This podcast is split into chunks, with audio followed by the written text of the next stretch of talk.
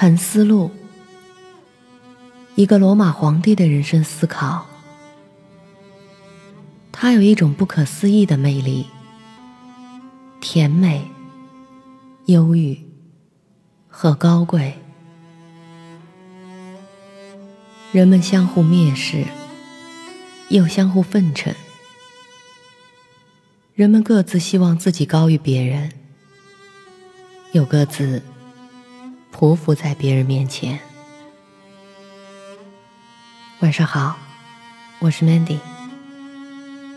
今天我要分享的是：人们相互蔑视，又相互奉承。假设有什么人蔑视我，让他自己去注意这种蔑视吧。而我要注意的是这一点。人们看到我不会去做或者说应受蔑视的任何事情。有什么人憎恨我吗？让他去注意着憎恨吧。但我要使自己对每个人都和善、仁爱，甚至乐意向恨我者展示他的错误，但不是通过斥责他。也不是做出一种忍耐的样子，而是像伟大的伏羲昂那样，表现的高贵和诚实。除非他的确顽固不改，因为次等的部分应当是这样：一个人应当让神灵看见自己不是不满或者抱怨的。如果你现在正做着使你自己的本性愉悦的事情，如果你对此刻适合于宇宙本性的事情感到满意，因为你是放在你的地位上的一个人，以便可以以某种方式做促进共同利益的事情，那么，这对你怎么是恶呢？人们相互蔑视，又相互奉承。人们各自希望自己高于别人，又各自匍匐在别人面前。那说他决心公正的对待你的人，是多么不正常和不真诚啊！人啊，你在做什么？没有必要发出这一通知。他马上就要通过行动来显示，愿望应当明白的表现为你的举止。一个人的品格也是，他直接在他的眼睛里显示他，正像那恋人立即从对方的眼睛里读出一切。诚实和善良的人。应当就像一朵香味浓郁的鲜花，以致其他人一旦接近他时，就知道他的意愿。而矫揉造作的朴实，却像一根弯曲的棍子。没有什么比那种虚伪的友谊更可耻的了。要尽最大努力避免它。善良。朴实和仁慈都明确无误的在眼睛里展示。至于以最善的方式生活，这种力量是在于灵魂。只要他对无关紧要的事物采取漠然的态度，他之所以能采取漠然的态度。是在于他对每一个这样的事物都看其部分，又看其全体；还在于他记住这些事物中没有哪一个能使我们产生对他的意见，也不会接触我们。这些事情都是始终不动的，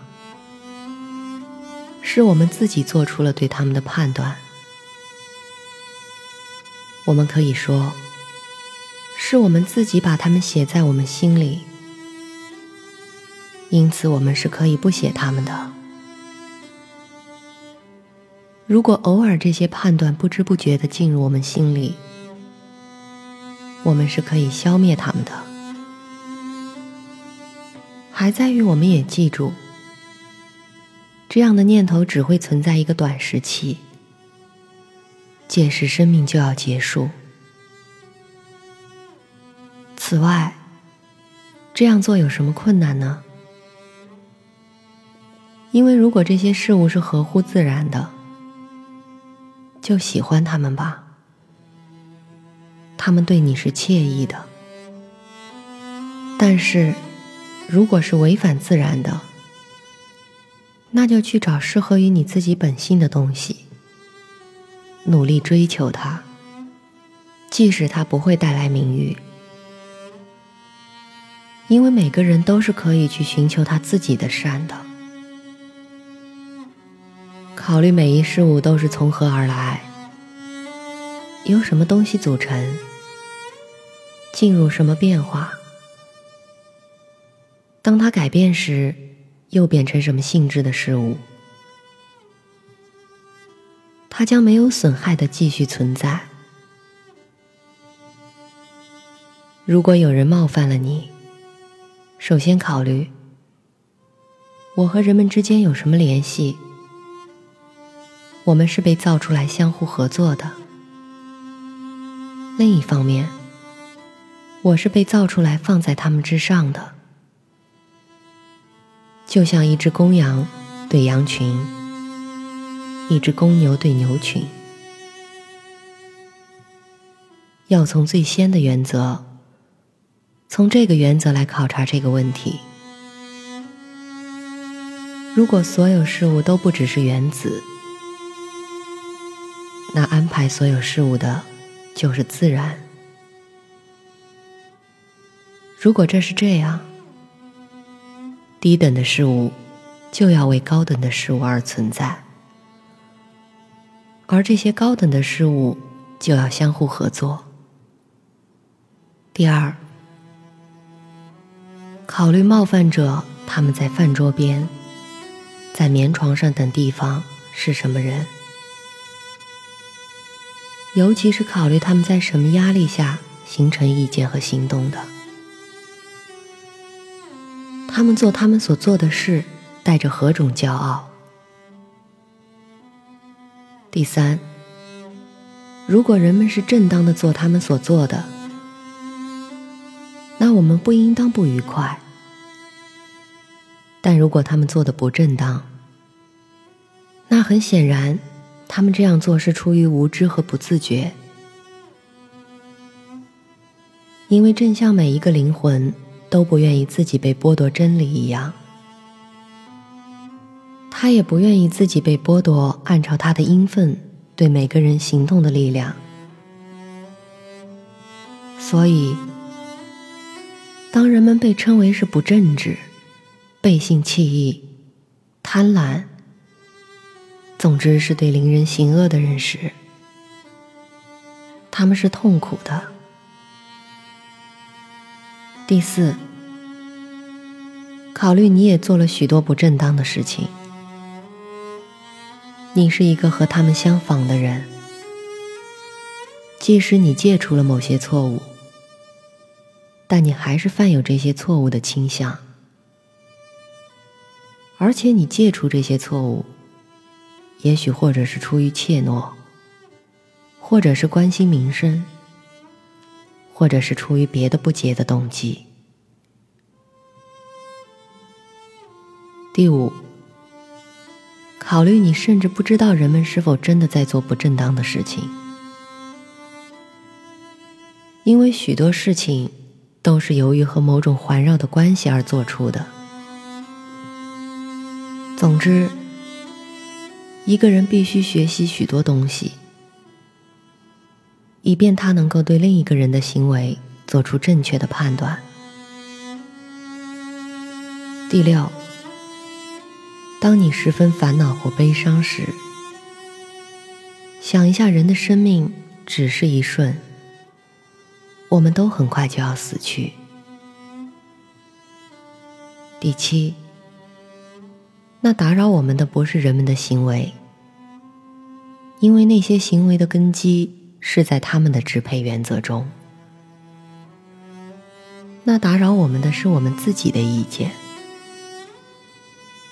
那么就先驱除这些意见，坚决的放弃你对一个行为的判断，仿佛它是什么极恶的东西的判断吧。这样你的愤怒就会消失。那么我怎样驱除这些意见呢？通过思考，没有哪一个别人的恶行能给你带来耻辱，因为如果不是只有自作的恶行才是可耻的，你也必然做出许多不正当的事，变成一个强盗或别的什么人。第八。考虑由这种行为引起的愤怒和烦恼带给我们的痛苦，要比这种行为本身带给我们的痛苦多得多。第九，考虑一种好的气质是不可征服的，只要它是真实的，而不是一种做作的微笑和半信半疑。因为最蛮横的人将会对你做什么呢？只要你对他始终保持一种和善的态度，如果条件允许，你温和的劝导他，平静的在他试图损害你的时候纠正他的错误。你这样说：“我的孩子，不要这样。”我们被选出来，天生是为了别的什么事情的。我将肯定不会受到伤害，而你却要伤害你自己，我的孩子。这样以温和的口吻，用如此的一般原则向他说理，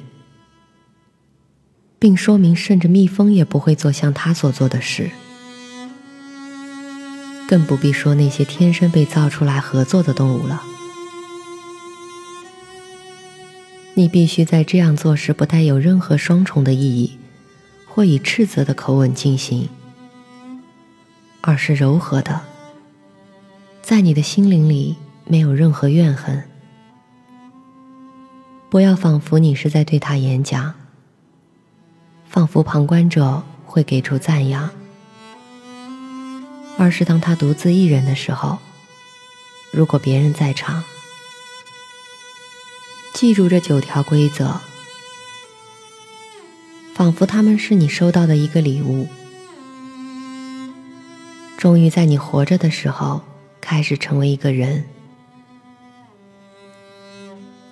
但是你必须同等的既避免奉承人们，又不因他们而生出烦恼，因为两者都是反社会和导致损害的。在激起你愤怒时，你让这一真理出现于你的心中吧。被激情推动是缺乏男子气概的，而和善宽厚，由于是人性更新悦的，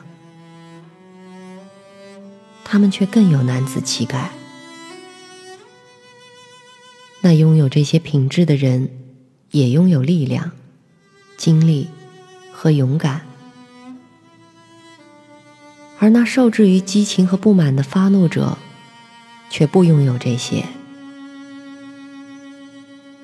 因为一个人的心灵在什么程度上接近于摆脱激情，他也就在同样的程度上更接近力量。正像痛苦的感觉是软弱的一个特征一样，愤怒也是软弱的一个特征。